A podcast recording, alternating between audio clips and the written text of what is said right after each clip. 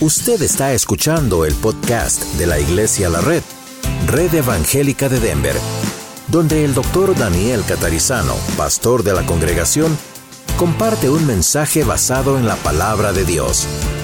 Ahora abra su corazón y permita que en los próximos minutos el Señor le hable y le bendiga. Hoy vamos a continuar, como vemos en la pantalla, con un mensaje sobre las siete iglesias del Apocalipsis. Estamos recorriendo estas congregaciones paulatinamente. Ya estuvimos en Éfeso, en Esmirna, en Pérgamo y en Tiatira. Vamos a estar el día de hoy. Viene en la pantalla, capítulo 2, versículos, ahí no debe decir 18 y 19, sino 18 al 29. Esta es la carta más larga de todas las cartas de las siete iglesias. Así que vamos a leerla y luego vamos a ver cómo se aplica esta carta a nosotros, después de dar algunas explicaciones sobre cosas indispensables que tenemos que explicar. Versículo 18, y escribe al ángel de la iglesia en Tiatira, el Hijo de Dios, el que tiene ojos como llama de fuego y pies semejantes al bronce bruñido, dice esto. Yo conozco tus obras y amor y fe y servicio y tu paciencia y que tus obras postreras son más que las primeras. Pero tengo unas pocas cosas contra ti, que toleras a esa mujer Jezabel, que se dice, profetiza, enseñe y seduzca a mis siervos a fornicar y a comer cosas sacrificadas a los ídolos. Le he dado tiempo para que se arrepienta, pero no quiere arrepentirse de su fornicación. He aquí, yo la arrojo en cama y en gran tribulación a los que con ella adulteran, si no se arrepienten de las obras de ella. Y a sus hijos heriré de muerte, y todas las iglesias sabrán que yo soy el que escudriña la mente y el corazón, y os daré a cada uno según vuestras obras. Pero a vosotros y a los demás que están en Tiatira y a cuantos no tienen esa doctrina y no han conocido lo que ellos llaman las profundidades de Satanás, yo os digo, no os impondré otra carga. Pero lo que tenéis, retenedlo hasta que yo venga.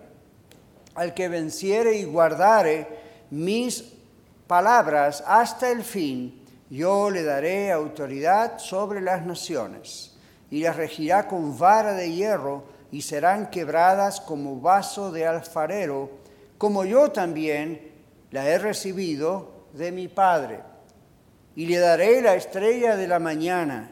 El que tiene oído, oiga lo que el Espíritu dice a las iglesias. Padre, gracias por tu palabra. Tú nos dices que somos bendecidos al leerla en voz alta y al recibirla. Y hoy, Señor, Gracias y sabemos que tú nos bendices. Esperamos aún más de tu bendición y especialmente en este momento al declararnos, al explicarnos qué significa todo esto y qué significa para nosotros. Te lo damos gracias, te damos gracias en el nombre de Jesús. Amén. Bueno, la ciudad de Tiatira, como ven en el mapa, está allí en el medio del camino, muy cerca tenía un fuerte militar que especialmente ayudaba a la ciudad de Pérgamo de la que hablamos el domingo pasado. Es la más pequeña de esas ciudades.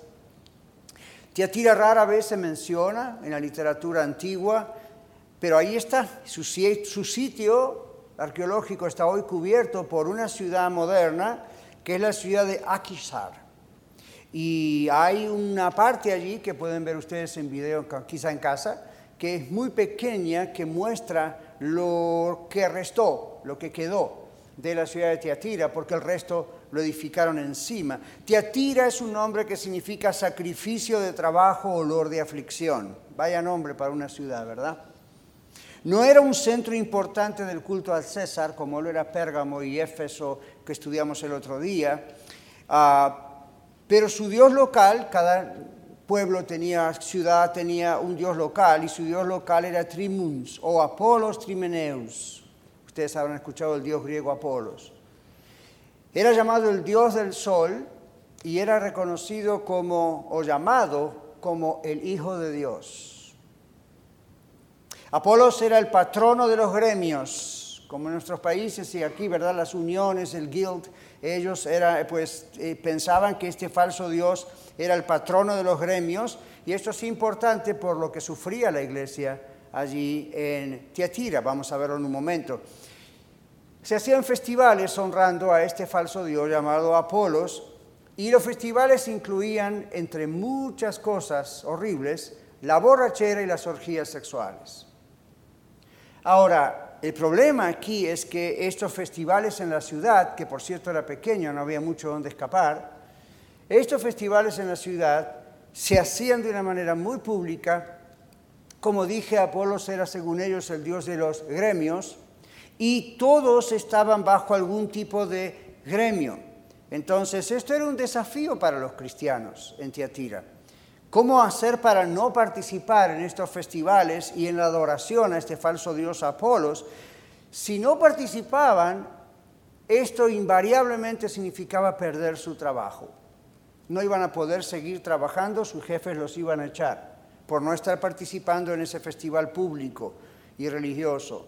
Tiatira también fue el hogar del oráculo Zambeze, un oráculo presidido por una adivina femenina. Yo creo que todos conocen lo que es un oráculo, ¿verdad? Un amuleto, una estatua, y eso se agregaba al problema. Y tenemos que comprender que hoy en día hay gente alrededor nuestro, tal vez en nuestra familia, compañeros de trabajo, gente en el barrio, que está involucrada en la cuestión del satanismo, que está involucrada en la cuestión de amuletos y la magia y, todo este tipo de cosas. Y usted dice, bueno, pero yo no. Entonces, como que está bien, no se mete usted con eso, pero el problema en una ciudad pequeña, como en un pueblo pequeño, y varios de ustedes me han dicho que vienen de pueblos pequeños, usted sabe que si el pueblo tiene una inclinación hacia un ídolo, o hacia cierta religión, o hacia cierta mitología, o hacia cierta superstición, la presión es muy fuerte sobre uno. No es ciudad grande como Denver, que uno puede ignorar eso y quizá nadie se entera. Allí todo el mundo se enteraba si usted no estaba en ese festival era obligatorio, usted tenía que estar. Y luego este Dios falso era un patrono del gremio que a usted le tocara. Y si usted no estaba, perdía el trabajo. Entonces, la característica más destacada en la vida de Tiatira eran los gremios. No era una ciudad tan religiosa, pero sí tenía muchos de estos gremios comerciales que también eran conocidos como uniones de trabajadores. Suena conocido, ¿verdad? Labor Union. Las dos palabras así las intermezclaban y la idea es lo que tenemos hoy.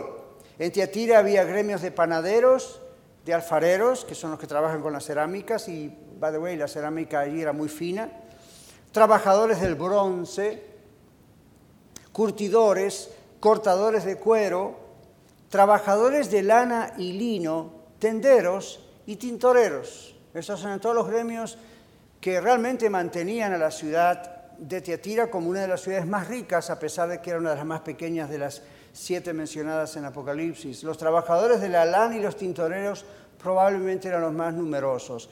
Y si usted ha leído su Biblia o recuerda alguno de los mensajes, hay una persona muy famosa, o se hizo muy famosa, y se llama Lidia de Teatira. La vemos en Hechos capítulo 16, versículo 14 donde el apóstol Pablo está recorriendo la zona de Macedonia y de pronto encuentra junto al río a varias mujeres que estaban orando porque a su manera temían a Dios y esta mujer Lidia se entrega al Señor Jesucristo. Inmediatamente escucha el mensaje, se da cuenta que es pecadora, le pide perdón al Señor Jesús, se entrega a Cristo, comprende quién es el Señor Jesucristo y que murió por ella y que resucitó al tercer día y Pablo dice en la carta de Hechos que ahí nomás rápido se bautizó ella, otros, y abrió su casa, pero esto está a 300 millas de Tiatira. ¿Qué nos dice esto? Que Lidia era una comerciante de dinero y que ya viajaba extendiendo su comercio a ciudades más lejanas. Y ahí la encontró el Señor. ¿A cuántos de ustedes no les pasó lo mismo? Quizá vinieron a los Estados Unidos pensando el propósito es tener un mejor pasar para mis hijos y para mí, y en medio del camino se encontraron con Cristo aquí. ¿Y ustedes creen que el propósito principal era el dinero? Ja, ja, ja. Dios tenía otros planes. Lidia fue hasta Macedonia, Filipos, y pensaba, aquí tengo un buen negocio, y de pronto se encuentra con este Pablo. Pablo predica, Lidia se entrega a Cristo y la vida de Lidia cambia, pero no solamente la vida de Lidia cambia, Lidia vuelve posiblemente a Tiatira y no sabemos si con la ayuda o la influencia o qué de ella, pero parece que Pablo estableció la iglesia en Tiatira, de donde había venido Lidia. ¿Quieren otro dato histórico? Lidia es la primera persona que se convierte en lo que es hoy Europa. ¡Bravo, mujeres! Lidia es un personaje importante en la Biblia por quién es, es como una puerta, ¿verdad? abierta allí donde usted sabe que el Evangelio es así, empieza con usted, a lo mejor es el único cristiano en su casa y se va abriendo la puerta y Dios va tocando a otros. ¿Se acuerda el texto de la Biblia que dice, cree en el Señor Jesucristo y serás salvo tú y tu casa. No es que automáticamente se salvan todos porque usted es salvo, sino que usted es esa puerta que entra, el Evangelio entra por su testimonio, por su predicación de, en, esa, en esa casa. Pensamos que Lidia fue alguien así porque vemos Teatira tiempo después, no mucho tiempo después. Bueno, hay varias cosas que tenemos que mirar en el texto. Esta es la única vez en las siete iglesias que el Señor Jesús se refiere a sí mismo como que el Hijo de Dios. Ahí está, ¿verdad? En el primer capítulo dice, el Hijo de Dios, el que tiene ojos como llama de fuego y pies como bronce bruñido o lustrado. Ahora, les dije antes que el falso Dios de Teatira era Apolos, y una de las cosas en las que se hacía llamar Apolos era el Hijo de Dios. Pablo escribe la carta diciendo, Pablo, perdón, Juan escribe esta carta inspirado por Dios, donde Jesús dice, yo soy el Hijo de Dios, no hay otro. No hay otro. Y usted dice, hará falta decirle eso a una iglesia. La iglesia ya sabía que el único Hijo de Dios realmente es el Señor Jesucristo. Nosotros somos hijos e hijas adoptadas por Dios. Pero el único Hijo de Dios, el único Dios hecho hombre es el Señor Jesucristo. ¿Por qué decirle esto en la iglesia si la iglesia ya lo sabía? Recuerden que la iglesia estaba involucrada en el medio de una sociedad donde todo el mundo decía que Apolo era el Hijo de Dios. Ya el solo hecho de que ellos dijeran, no, no, no, no, no, no. La cultura, la religión nos ha enseñado que Apolo es el Hijo de Dios, pero tenemos noticia para ustedes, el Hijo de Dios es el Señor Jesucristo. Eso era posiblemente lo último para cortarles el cuello. Sin embargo, eso era lo que tenían que decir. Ahora, el Señor se describe a sí mismo como una llama de fuego, tiene ojos como llama de fuego, tiene pies como bronce. Recuerden que estos son lenguajes simbólicos, apocalípticos. No piensen cuando el Señor Jesucristo regrese al mundo, la Biblia dice todo ojo le verá, pero qué susto me voy a dar si tiene ojos de fuego. Esto es un lenguaje apocalíptico, esto es un lenguaje simbólico. También dice que una espada aguda de doble filo sale sobre su boca. ¿Y quién quiere estar cerca de una persona si eso ocurriese literalmente? Evidentemente hay que saber interpretar la escritura para mostrar la alegoría, para mostrar lo que significan todo este tipo de cosas. ¿Qué significa esto de que el Señor tiene ojos como llama de fuego? Y en Apocalipsis 1.14 ya el Señor se presentó así. Los ojos como llama de fuego indican la omnisciencia y la omnipresencia de Dios. Pastor, ¿qué son esas palabras tan raras? Omnisciencia significa Dios lo sabe todo. Dios no tiene que aprender nada. Dios es omnisciente. Omni significa todo. Y luego dice la omnipresencia de Dios. ¿Qué significa eso? Dios está presente en todas partes. Dios está aquí en este momento y Dios está en China y en México y en Chihuahua y en Buenos Aires y Dios está en la China. Dios está en todas partes. Y usted dice, yo no puedo entender eso. Bienvenido al club, ¿quién lo puede entender? Dios es Dios. Entonces Dios tiene una, vive en una realidad que usted y yo no vivimos ni comprendemos. Para nosotros nuestra realidad en la que Dios nos puso, ¿qué es? Nuestra realidad es tiempo, velocidad, nuestra realidad es cronología, nuestra realidad es un término de vida, un espacio. Dios está completamente afuera de eso, completamente afuera de eso. Y una de las formas en que quizá nos sirve para comprenderlo, aunque sea unos 0.% o menos, pero algo, es cuando NASA empezó a enviar gente al espacio. Los astronautas nos dicen que una vez que uno sale de la atmósfera terrestre, es complicado saber qué hora es. Es complicado saber qué día es. No estamos en la atmósfera de la Tierra y no estamos bajo el planeta y uno que va rondando alrededor del Sol y uno dice, wait a minute, ¿qué hora es? ¿Qué día es? Y una persona puede, como un astronauta, puede llegar a volverse loco si no tiene compases y computadoras y el tiempo lo puede medir y va a dormir y respeta ciertos horarios biológicos del cuerpo. Nos dicen que puede llegar a volverse loco, a trastornarse si está mucho tiempo en el espacio así, porque no hay cómo comparar nada. El otro día estaba viendo un video tratando de mirar estas cosas y una astronauta, una mujer, dijo, cuando fuimos allá y estuvimos como casi seis meses en la en la estación espacial. Saben que tenemos una, estación espacial internacional que compartimos con dos o tres países y ellos van a hacer experimentos que no se pueden hacer aquí sino fuera de lo que es la atmósfera y la gravedad. Y de ahí tenemos nosotros medicinas y cosas. Pero en fin, ella estaba ahí con otros compañeros y ella dijo, es interesante porque el sol sale cada 45 minutos y se esconde cada 45 minutos. Acá arriba. Y nosotros decimos, no, no, no, momento, el sol sale a la mañana a tal hora, me despierta cuando yo no quiero ir al trabajo, pero me despierta, y después paso todo el día, me canso, el sol se esconde y llegó la noche y me voy a dormir. En el espacio, en ese lugar, cada 45 minutos usted ve que el sol sale y al rato se esconde. Y sale y se esconde. Y usted dice, ¿cuántos días son estos aquí arriba? Eso es como para decir, si nosotros como seres humanos, aún fuera de nuestro globo terráqueo, el mundo, ya nos perdemos y necesitamos instrumentos de medición, nos volvemos locos, ¿cómo podemos pretender que Dios está en todas partes? ¿Alguien me lo puede explicar? No, pero por eso Dios es Dios y usted y yo no. Dios dice, yo soy Dios. Y estos ojos ardientes significa Él está mirando todos y a todos cada detalle. Él sabe lo que usted está pensando en este momento mientras yo predico.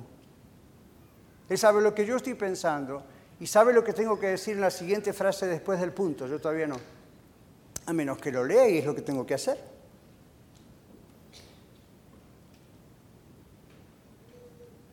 Ojos como llama de fuego. Omnipresencia de Dios, omnisciencia de Dios, pies como bronce fino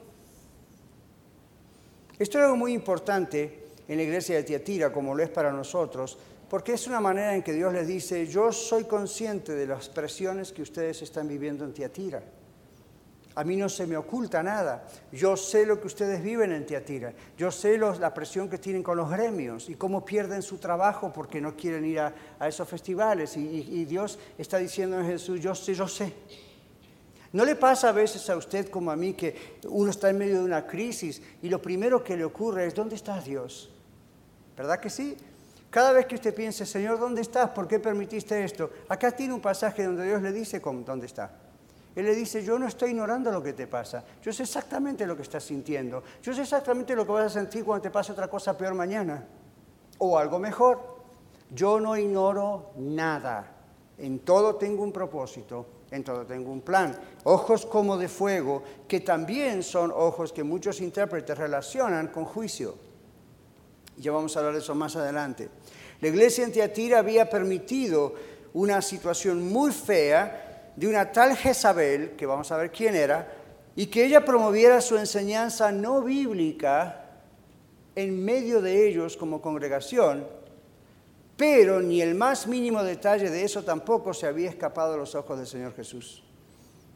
Al Señor le importa cómo vivimos. ¿Sabía eso? Al Señor le importa lo que hacemos. ¿Sabía eso? Al Señor le importa cómo le honramos o cómo no le honramos y cómo le honramos en cada cosa. Dice que Él tiene pies como bronce fino. El bronce fino se traduce de una palabra un poco desconocida y aquí en el capítulo 1, verso 15, en Apocalipsis vuelve a aparecer, o apareció antes que esta carta, y probablemente tiene que ver con un eh, material brillante que tiene que ver con la pureza y la firmeza. Ahora observen que entre los gremios que estaban, que yo mencioné antes, estaba el gremio de los trabajadores del bronce. El Señor Jesús muchas veces usa en la Biblia elementos que en esa época la gente conoce. Si Dios hubiese escrito la Biblia en esta época, usted en la Biblia, vería la palabra Internet. Dios lo hubiese usado de alguna manera para enseñarnos algo. En aquella época Dios usó lo que Tiatira conocía, cerámica, bronce, fuego, todos estos elementos están relacionados. Fíjense cómo se los dice a uno y no se lo dijo al otro. A la otra iglesia le dijo otra cosa que estaba relacionado con esa ciudad.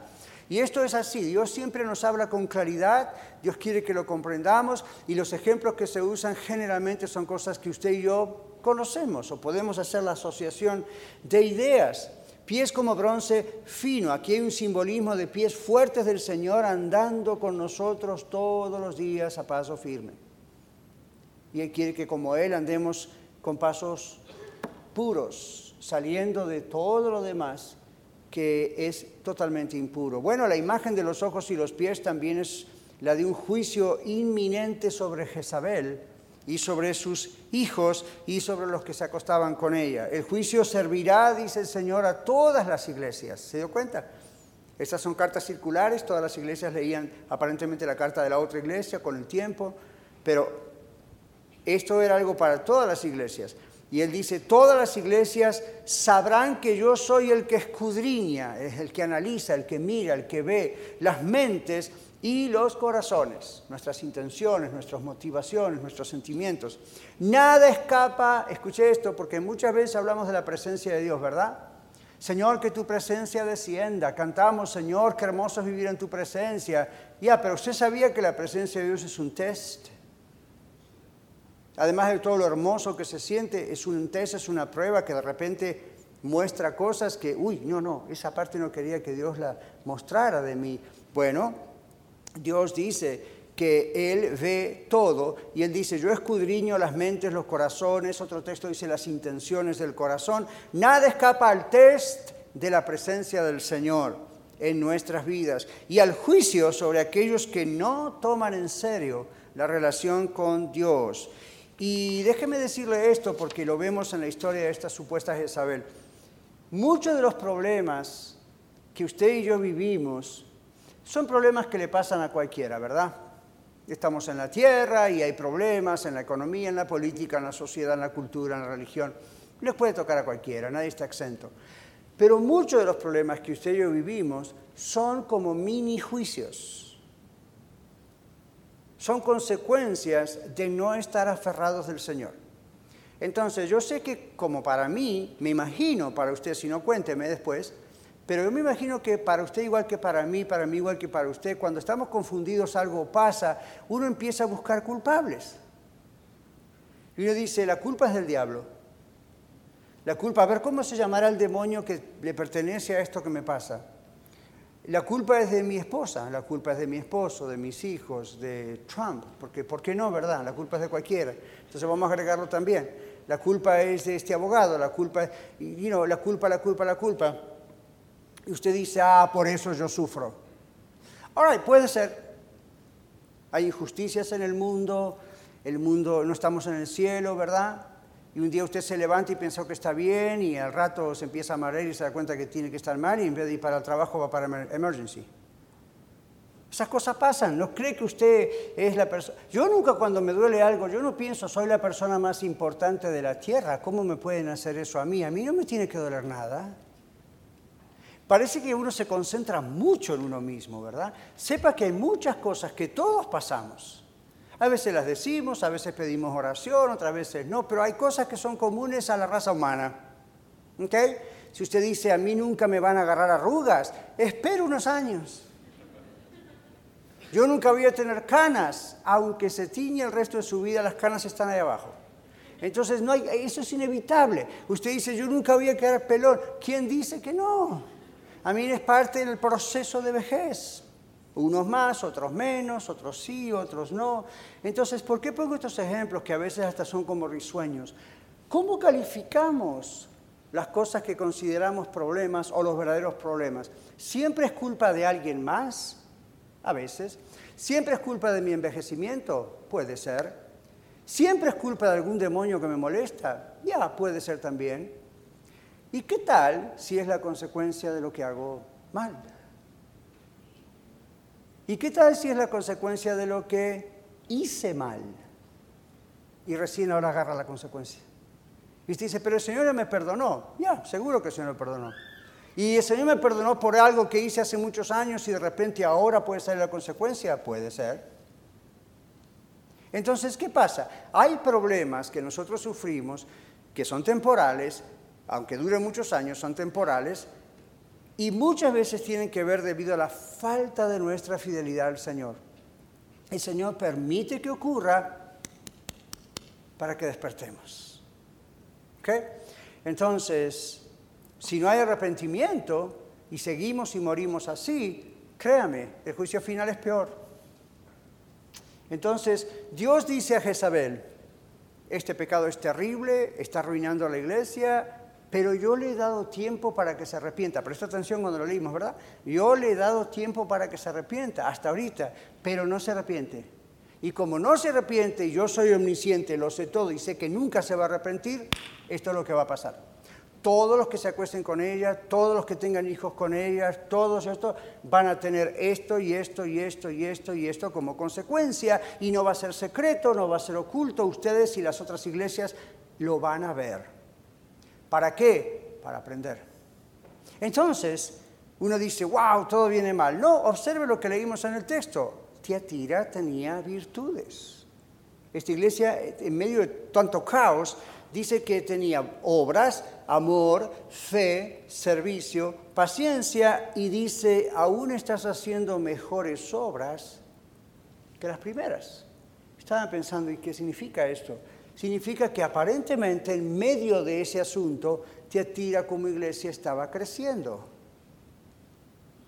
Muy bien, tenían paciencia, fe, servicio al Señor, pero no todos, pero iba creciendo. Entonces, la iglesia en Tiatira estaba creciendo aún en medio, en medio de la inmoralidad y de las constantes presiones sociales. Ahora viene la aplicación a esto para nosotros. El verdadero crecimiento de una iglesia siempre incluye ver las evidencias de cambio entre los que son fieles al Señor en todo y los que solamente profesan la religión como algo bueno, como algo interesante para incorporar a las demás actividades de la vida pero viven comprometidos con el mundo, haciendo lo mismo que el mundo y creyendo de todas las maneras, no va a importar lo que crea, Dios me bendice igual. Recuerden que el domingo pasado, cuando hablamos de Pérgamo, hablábamos de una iglesia que se comprometía mucho con el mundo, vivía con un pie acá, otro pie allá, ¿se acuerdan? Esto es un grave problema para el Señor, en medio de todas las alabanzas que Dios le dice.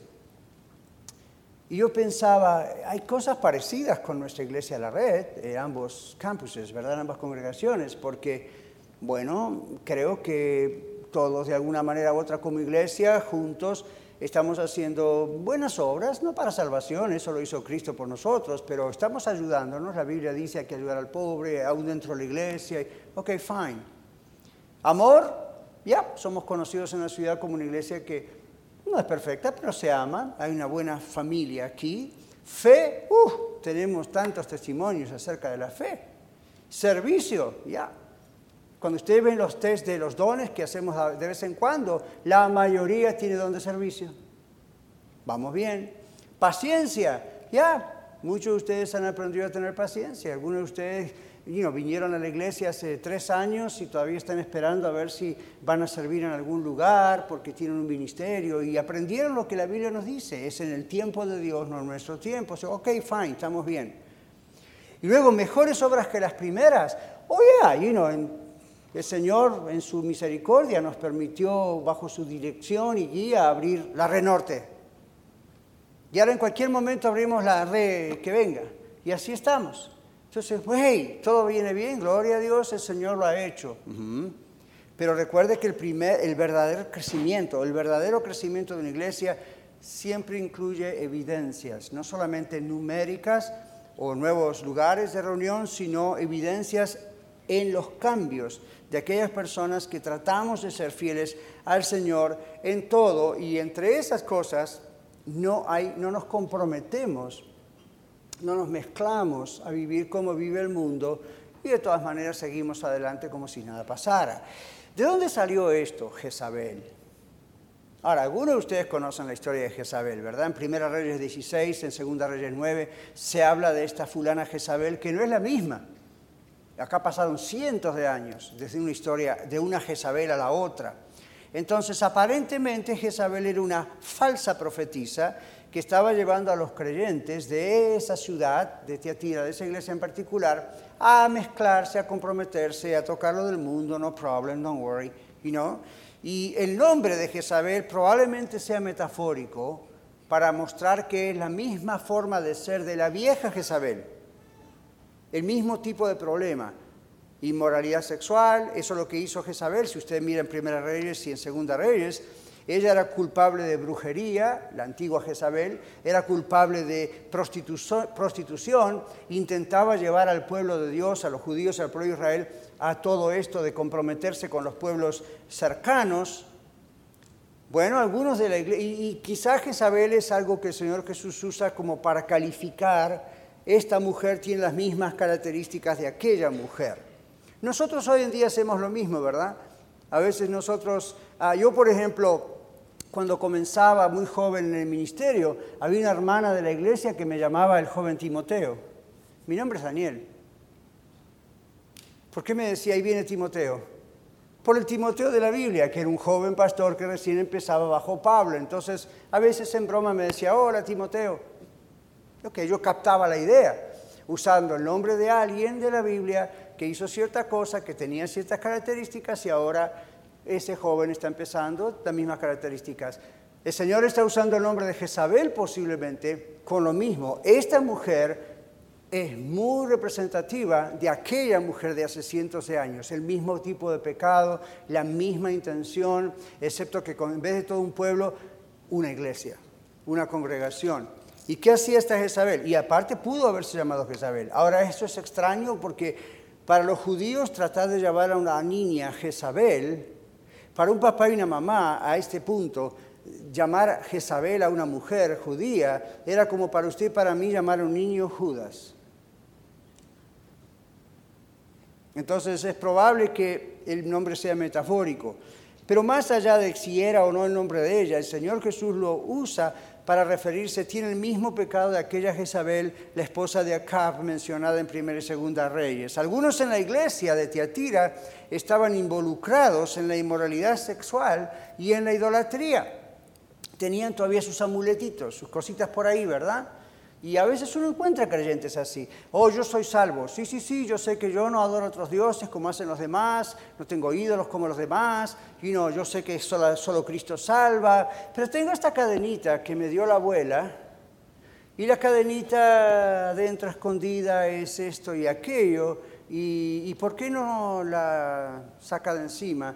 No porque, no sé, a lo mejor se ofende. ¿Quién? ¿La abuela? No lo que la cadenita representa.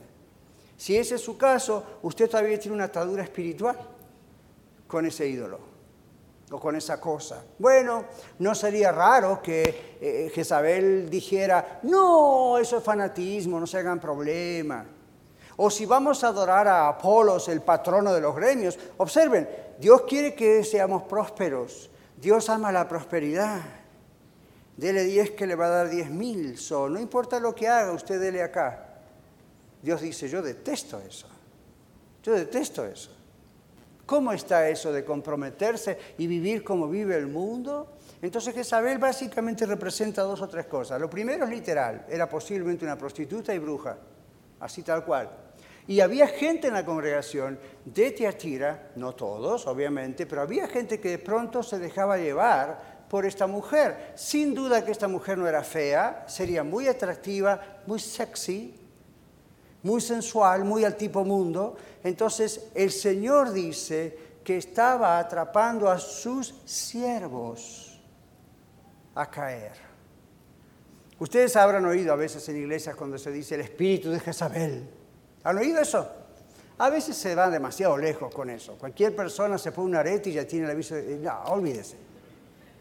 Pero sí es cierto que en las iglesias pueden entrar personas que o todavía no están convertidas a Cristo, o son muy maduras en la fe, o no están realmente convertidas a Cristo, que son religiosos, y de pronto tienen una manera de ser o de vestirse muy sensual. Y entonces después caen pastores y líderes y... ¿Ha escuchado esas no? Entonces vamos a ser honestos y francos, acá no vamos a estar ocultando que esas cosas pasan. Y uno dice, bueno, la culpa fue de esa mujer, la culpa fue de todos, ¿por qué no? Porque la toleran, dice la Biblia.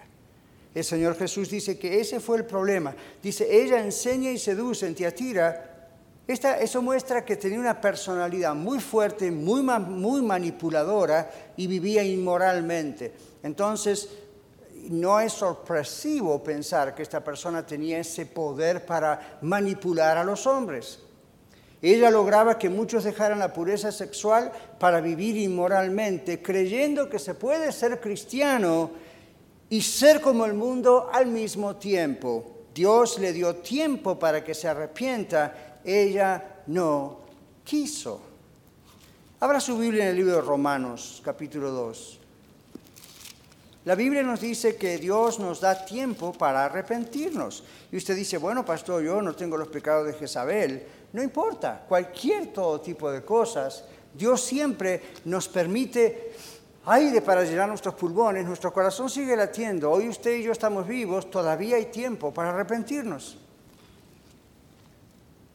Romanos capítulo 2, versículo 4, Pablo dice, o menosprecian las riquezas de su benignidad, hablando del Señor, paciencia y longanimidad, longanimidad es paciencia para con los demás, ignorando que su benignidad, su bondad, te guía a qué? Al arrepentimiento. Pero por tu dureza y por tu corazón no arrepentido, escucha esto, atesoras para ti mismo ira para el día de la ira y de la revelación del justo juicio de Dios. Verso 6, el cual pagará a cada uno conforme a sus obras. ¿Cómo va a pagar? Ok, verso 7, vida eterna a los que perseverando en hacer el bien buscan gloria, honra e inmortalidad. ¿Qué es perseverar allí? En medio de una situación tan tentadora constantemente, sigue fiel, no cae, persevera. Si se cae, se levanta, se arrepiente, sigue adelante. 8. Pero ira y enojo a los que son contenciosos y no obedecen a la verdad, sino que obedecen a la injusticia, tribulación y angustia sobre todo ser humano que hace lo malo, el judío primeramente y también el griego, el gentil, usted y yo no judíos. Pero gloria y honra y paz a todo el que hace lo bueno, al judío primeramente y también al griego, porque no hay acepción de personas para con Dios. Usted dice, pero yo soy salvo. Y sí, pero el Padre que ama castiga como un padre a su hijo que quiere. Entonces, uno de los problemas de que saber probablemente era ese. No, Dios le ama igual. Dios le ama, Dios perdona. Y recuerde que estaba en esa época lo que muchas veces hemos escrito aquí, tanto en la escuela de vida como aquí en los mensajes, los famosos gnósticos. Los famosos gnósticos, ¿recuerdan? Ellos creían que el cuerpo de por sí era malo, a Dios no le importaba lo que hacía con nuestro cuerpo, entonces vaya y acuéstese con quien quiera, vaya y haga lo que quiera con su sexo total. Ah, el cuerpo se muere en la tumba, a Dios no le importa. Dios dice, no, no trabaja así. Dios le da tanta importancia a su cuerpo y al mío que por eso existe la resurrección de muertos. No vamos a ser fantasmas o angelitos tocando arpas en, las nubes. Nos vamos a reconocer, va a ser visible. El Señor Jesucristo cuando resucitó tenía un cuerpo, hasta comió, ¿se acuerdan? Los ángeles que fueron a visitar a Lot comieron cuando les hicieron ahí la cena. no piense, ah, vamos a estar ahí flotando, vamos a ser espíritu. El Señor le pone mucha atención a nuestro cuerpo. Es el templo de su espíritu lo que hacemos con nuestro cuerpo, lo que hacemos con nuestro sexo, lo que hacemos con nuestra mente. El mayor órgano sexual es su cerebro, ¿sabía eso? Es el cerebro es el que comanda todos los órganos del cuerpo. Entonces ahí empieza todo o ahí termina todo. Pero esta mujer Jezabel sabía a quién atacar. La gente vulnerable, la gente que en vez de aferrarse del Señor decía, mejor me voy con lo que hace el mundo porque la, la burla es muy fuerte y luego pierdo el trabajo ya me dijeron, si no vas mañana al festival de Dios Apolo, que es el patrón que nos mantiene a nosotros en nuestra, digamos, cuestión de curtir cueros, o como Lidia en la cuestión de proveer tintura roja, púrpura. Bueno, quiero que sepas, decían sus compañeros o su, o su, jefe, que no solo hay problemas con usted, yo estaba estudiando esto el otro día y el problema era doble, porque no solamente la persona perdía el trabajo, los dueños de esa empresa pensaban que por la falla de uno a Apolos, toda la empresa podía fallar. En otras palabras, ellos le decían, hoy nos dirían, bueno, si tú quieres adorar a tu Dios Jesucristo, pues vete y haz tu vida privada y no nos molestes más, seguimos adelante. Ojalá hubiese sido así. Ellos no decían eso. Ellos decían, no solamente tú vas a perder tu trabajo, sino que con esa mala conducta y ofensa a nuestro Dios Apolos, lo que vas a hacer es que Apolo se enoje y entonces no bendiga nuestra empresa. Más presión. Y luego estaban en la iglesia y venía Jezabel. ¿Y qué hacía Jezabel? No hagan caso a lo que los apóstoles dijeron de parte de Jesús. No hagan caso a lo que dice Juan, el pastor. No hagan caso. Miren, Dios no le importa. Comprométase con el mundo. Dios quiere que vivan prósperos, que vivan bien, que tengan dinero, no, no que tengan problemas. Y Dios dijo, en el mundo tendréis aflicción. Los van a perseguir como me persiguen a mí. Muchos de ustedes van a morir como yo también voy a morir. Hermanos, eso es la vida cristiana. Nosotros estamos en una época del mundo donde no nos están pasando muchas de las cosas como vemos en Teatira, pero who? Mientras tanto estamos pasando otras. Bueno, había otro problema grave estos que mencioné de los nicolaitas, los gnósticos, los que pensaban cosas extrañas con relación al cuerpo, muchos de ellos eran satanistas. Muchos de ellos se metían en lo que llamaban las profundidades de Satanás. Y ellos pensaban que tenían que indagar con los demonios, que saber sus nombres, saber a ver qué, qué, estaba pasando y que el diablo podía enseñarles las profundidades de Satanás para entonces no caer. A mí, twist, ¿verdad? Entonces, claro, obviamente Jezabel estaría involucrada en esto.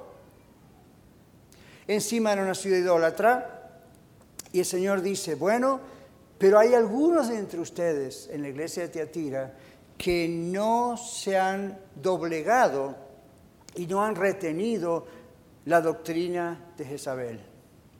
Y también se han guardado de no caer, no conocieron, la Biblia en griego ahí dice no conocieron por experiencia, el trabajo de las cosas profundas de Satanás. Entonces, esos eran los sofitas, que eran adoradores de la serpiente. Había otros gnósticos también que se jactaban, decían, ah, nosotros conocemos las cosas más profundas. Algunos inclusive podían decir que podían caer en la inmoralidad sexual y así todo no pecar. Este es el mismo Juan que en primera de Juan escribe, el que dice que no ha pecado ha hecho a Dios mentiroso. ¿De dónde lo sacó? En parte posiblemente de esta falsa teoría de Jezabel y de los gnósticos. Bueno, para concluir el Señor dice, yo sé en qué están, yo sé en qué ambiente viven, yo sé lo que sufren, yo sé que pierden su trabajo o lo pueden llegar a perder por no participar con eso. Yo, yo sé la tentación sexual que tienen, yo sé, yo sé, yo sé.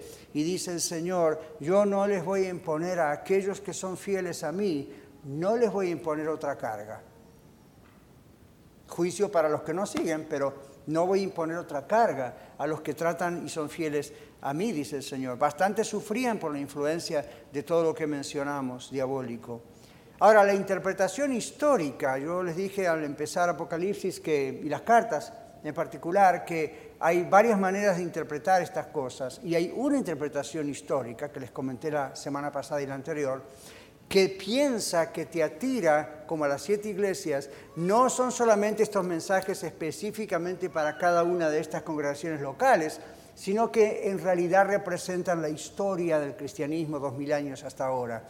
Entonces, cuando llegan a Tiatira, esas, esos intérpretes de la interpretación histórica piensan que esta carta a Tiatira se relaciona con las que se relaciona con las doctrinas de Jezabel y los Nicolaitas, la relacionan estos intérpretes históricos con la religión institucionalizada después de Constantino, el 312 después de Cristo, como saben. ¿Qué hizo esa religión? Bueno, paró la persecución, pero se mezcló con los ritos babilónicos y el sincretismo del cual hablábamos el domingo pasado, y comenzó lo que llamamos el adulterio espiritual. Ya no solamente un adulterio físico entre dos personas, sino un adulterio espiritual, un sincretismo. Y estos intérpretes ven a la iglesia de Tiatira como una representación histórica de la iglesia cristiana, separándose de esa otra y resistiendo y tratando de mantenerse pura doctrinalmente y en su vida. ¿No les pasa a ustedes como a mí que hay personas que dicen, yo creo en Dios, voy a X iglesia, pero cuando usted mira la vida de ellos dice, no, it doesn't match, ¿cómo? Y tienen prácticamente más o menos la misma Biblia y, dicen, well, ¿qué pasa? se conforman pensando está este sacramento, entre ellos ir a la reunión, a la misa, al servicio, como se le llame, y piensan, puedo ir a hacer eso y después vivo como quiero, total, ya cumplí con eso. O este otro ritmo me va a salvar, o esta otra cosa me va a salvar. Cristianos evangélicos, hay gente que hace eso. De pronto dice, yo puedo vivir como quiera, pero voy a tomar la cena del Señor, o me voy a bautizar, voy a ofrendar y diezmar, ojalá Dios quiera me den una posición en la iglesia pero después vivo como quiero. Y Dios dice, mis ojos son como llamas de fuego observando todo eso. Y voy a arrojar a Jezabel, la incitadora de todo eso, en la cama, y a los que se acuesten con ella, o en este caso a los que adulteren espiritualmente, van a sufrir las consecuencias. Pero algunos de ustedes, dice el Señor, han retenido eso retenido en el sentido de que no se han mezclado con eso, son capaces de sufrir por mí, dice el Señor. Entonces en el verso 25 él va concluyendo con esto, lo que tienen, reténganlo hasta que yo venga. Y usted dice, hmm, ¿qué quiere decir esto? Otra vez, el Señor les está diciendo, yo sé iglesia te atira por las cosas que están pasando, sé las presiones que tienen para mantenerse fieles a mí, son muchas, pero miren, manténganse fieles, manténganse puros, manténganse en la sana doctrina, no hagan la doctrina más liviana para que sea aceptable a los oídos del mundo, sean fieles a mí, eso es lo que dice el Señor, retengan lo que tienen. ¿Por qué? Dice el Señor, al que venciere le daré la estrella de la mañana. Y usted lee en el capítulo anterior, la estrella de la mañana es el mismo. El mismo Señor Jesús su presencia por la eternidad, la seguridad de la salvación. Él un día vendrá otra vez, estaremos en su presencia, estaremos con Él en su reino, presenciando su autoridad sobre las naciones y siendo parte de su pueblo como vencedores. Las naciones de la tierra no ejercerán más presiones ni persecuciones sobre nosotros. La Biblia dice, estaremos con el Señor presenciando eso. ¿De qué lado está usted? Yo quiero estar y seguir estando en el lado del Señor, presenciando lo que Él va a hacer. Viene un juicio, viene un castigo y es necesario. Dios es justo, Dios es paciente, Dios estira y espera, pero llega un momento que Dios dice, hasta acá. Cuando Dios diga hasta acá, yo lo quiero junto a mí, al lado del Señor Jesús y no del otro lado.